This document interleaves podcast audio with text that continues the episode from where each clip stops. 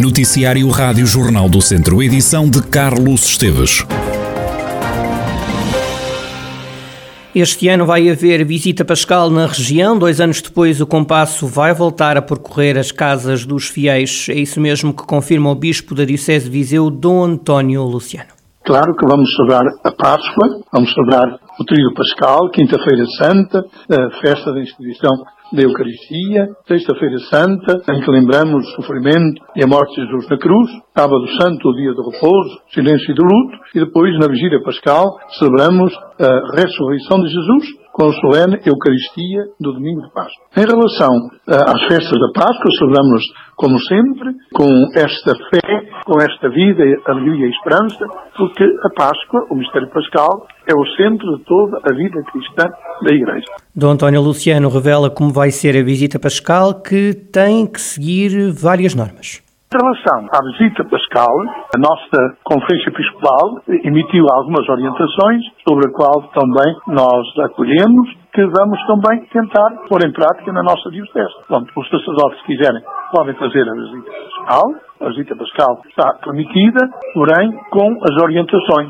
Na via pública não deve haver ajuntamento e recorrer sempre à proteção da máscara. Nas casas particulares devem entrar apenas os membros do grupo paroquial designados por anúncio pascal, conforme a organização de cada paróquia. Há paróquias que, porventura, não queiram organizar, não o fazem. Aqueles que organizarem devem celebrar dentro das casas este momento de festa e de alegria, usando máscara. E quem levar a cruz, apresenta a cruz, não será beijada, mas com uma vénia ou com outro gesto, será venerado. E, seguidamente, pode proceder também à expressão da água benta naquele lugar e às pessoas que se encontram. Por isso, evitar sempre contactos físicos com outras pessoas, por isso, a higienização das mãos, a máscara, o distanciamento são importantes. E há aqueles que, porventura, têm diferentes ou não acreditam que Cristo ressuscitado lhes traga também muita saúde e traga também a paz e o fim da guerra a mensagem de Dom António Luciano, bispo da Diocese de Viseu, este ano volta a sair à rua o tradicional compasso. É importante dizer-lhe que não se pode beijar a cruz, é obrigatório usar máscara. Todas as regras têm que ser cumpridas para que este, esta tradição religiosa seja cumprida com eh, as regras impostas pela DGS e também para que tudo corra da melhor maneira. Um homem de 53 anos morreu em Aguiar da Beira depois de ter caído de um andaime. O acidente aconteceu na localidade de Sargaçais, freguesia de Soto de Aguiar da Beira e Valverde. Tudo aconteceu num andaime instalado numa casa. Quando os meios de socorro chegaram ao local, o homem estava já no chão. Estiveram no local do acidente um total de 11 elementos e de quatro viaturas dos voluntários de Aguiar da Beira, de uma ambulância de suporte imediato de vida, de Movimento da Beira e também da GNR. Também se deslocou ao local um helicóptero do INEM. Há mais um óbito a lamentar no Hospital de Viseu, vítima da Covid-19. Nos últimos dias foram duas as pessoas que morreram na unidade de saúde por causa do novo coronavírus. Estão agora internadas no centro hospitalar Tondela Viseu 60 pessoas, 58 em enfermaria e há duas pessoas internadas na unidade de cuidados intensivos. Entraram 15 pessoas nas últimas horas no Hospital de Viseu, foram ainda dadas 5 altas. A A25 encontra-se encerrada ao trânsito no sentido Guarda-Viseu devido a um acidente. Um caminhão que transportava veículos tombou na via. Do acidente não resultaram feridos, houve apenas danos materiais. O despiste do pesado aconteceu ao quilómetro 102 na zona de Fagilda, em Mangualde. O alerta foi dado quando eram 5 e 39 da madrugada. São precisos mais enfermeiros no Serviço Nacional de Saúde e é fundamental que se valorize a especialização. É o que defende Ricardo Correia de Matos, o presidente da secção regional do Centro da Ordem dos Enfermeiros. O responsável lembra que Portugal é o segundo pior país da União Europeia quando olhamos para o número de enfermeiros por cada mil habitantes. Penso que não há discussão sobre a importância do papel do enfermeiro no setor da saúde, portanto, toda a legislação internacional, todas as guidelines internacionais, a evidência científica internacional, mas também nacional, aponta o enfermeiro como um ator imprescindível no desenho de um sistema de saúde eh, consolidado, eficaz, eficiente, mas acima de tudo sustentável. Portanto, digamos, o desafio principal será recuperar o equilíbrio das equipas inter interdisciplinares. Portugal tem o segundo pior rácio de número de enfermeiros por mil habitantes. Urge aproximar-nos da média da OCDE, não só em termos de rácio propriamente dito, número de enfermeiros, mas também naquilo que é a valorização da sua especialidade.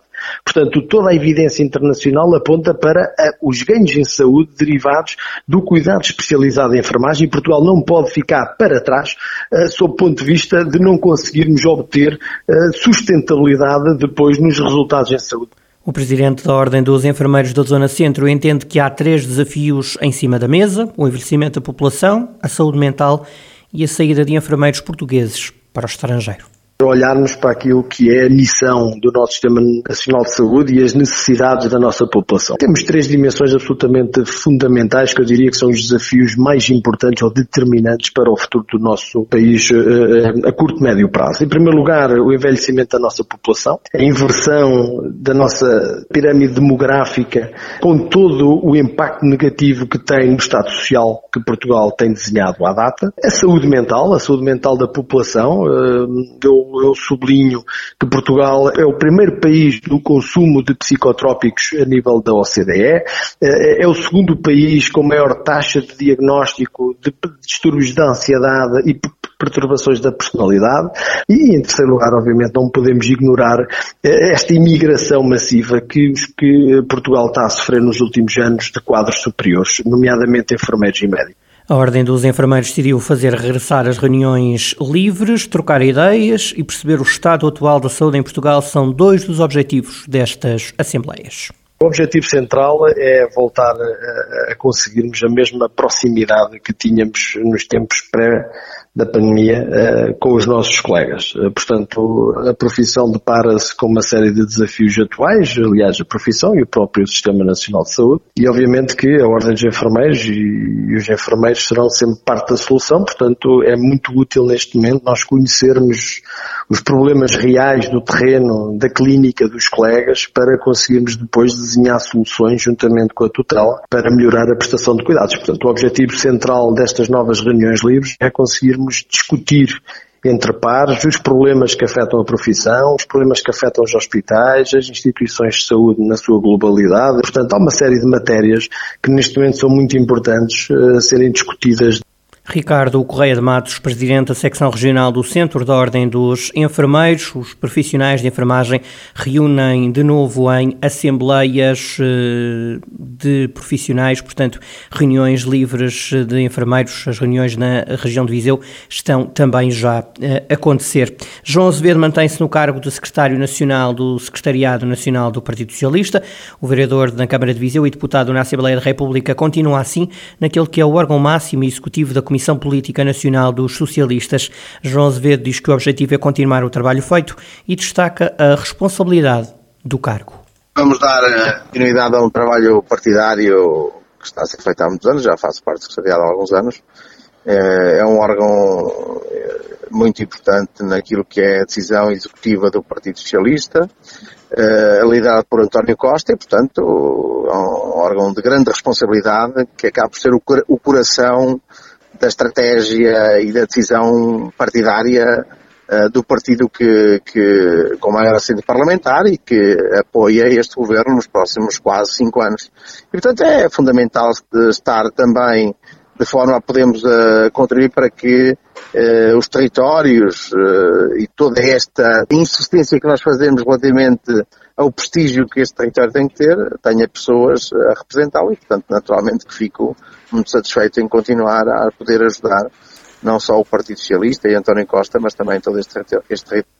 João Azevedo, vereador na Câmara de Viseu e deputado na Assembleia da República, onde foi reconduzido no cargo de secretário nacional do Secretariado Nacional do Partido Socialista. A eleição decorreu no último sábado. No desporto, o Castro Daire empatou em Coimbra, frente à União 1919 a 0. Os castrenses somaram o primeiro empate na fase de manutenção no Campeonato de Portugal.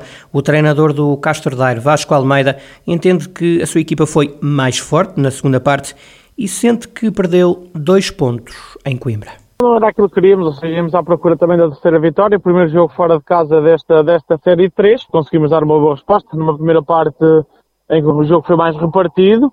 O Castelo numa fase inicial bem, é conseguir, conseguir criar oportunidades. Depois o União de Coimbra conseguiu equilibrar o jogo, mas numa segunda parte em que a segunda parte foi toda o Castelo e o União de Coimbra praticamente não criou perigo perto da nossa baliza. Infelizmente, falta de eficácia custou-nos custou o empate, mas extremamente contente por aquilo que fizemos, principalmente na segunda parte, pela forma como controlamos o jogo e pela forma como também fomos criando oportunidades. Infelizmente não marcamos, mas pronto, está tudo em aberto, ou seja, nós estamos no primeiro lugar do, do grupo, seguimos o nosso caminho. Mas foram dois pontos perdidos. Visto as coisas, penso que deixamos dois pontos em, Coimbra, ou seja, claramente se houvesse um vencedor era o Casteldaire, nós fizemos por isso, queríamos oportunidades para isso, mas pronto, o Coimbra também se defendeu como pôde e fez, acabou por fazer um bom jogo, dificultou muito a nossa tarefa. É um ponto fora é sempre bom, ainda mais sem sofrer gols, que é um dos nossos objetivos para todos os jogos. Seguimos, eh, vamos seguindo mais ou menos fortes neste, neste grupo. Vasco Almeida no pós-jogo, que acabou em empate entre Castro e União 1919. Os castrenses lideram o grupo, estão com 7 pontos, têm mais 3 pontos relativamente à zona de descida. No fim de semana de Páscoa há pausa na fase de manutenção.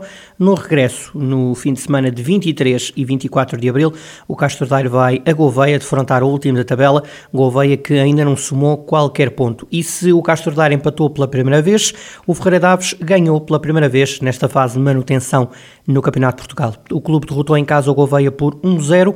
Na análise ao jogo, Ricardo Duarte, o treinador do Ferreira Daves, diz que o grande objetivo foi conseguido, ganhar. Foi um jogo complicado. Era um jogo uh, entre os dois últimos, em que todos queríamos pontuar com duas partes distintas. Acho que entramos muito bem no jogo, conseguimos fazer um gol, tivemos oportunidades para fazer várias vezes o segundo, não o fizemos. O Gouveia uh, foi atrás do prejuízo, na segunda parte encostou-nos e teve algumas oportunidades também para fazer gol. Soubemos sofrer, tivemos um grande espírito de equipa, uma grande ajuda. Dar os parabéns à minha equipa, valeu os, pelos três pontos e estamos na luta dos nossos objetivos a que nos propusemos. Na antevisão a este jogo, que acabou em vitória para o Ferreira Daves, o treinador da equipa do Conselho de Sátão disse que quem perdesse descia aos distritais.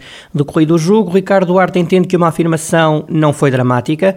O técnico diz mesmo que este é um campeonato muito curto, em que cada ponto pode revelar-se decisivo. Era um jogo muito importante mesmo. Não foi muito dramatismo, é a realidade. Sabíamos que a União está forte, sabemos que a União também está, está nesta luta. Um, e acho que neste momento o Ferreira das continua na luta e as coisas complicam-se cada vez mais para o Gouveia. Não, é, não foi muito de dramatismo, é a realidade, é um campeonato muito curto em que estes jogos é tudo quase mata-mata e não se pode perder muitos pontos. Ricardo Duarte, o treinador do Ferreira Daves, e a análise à fase de manutenção no Campeonato de Portugal. O clube do Conselho de Sátão soma nesta altura 4 pontos na luta pela permanência.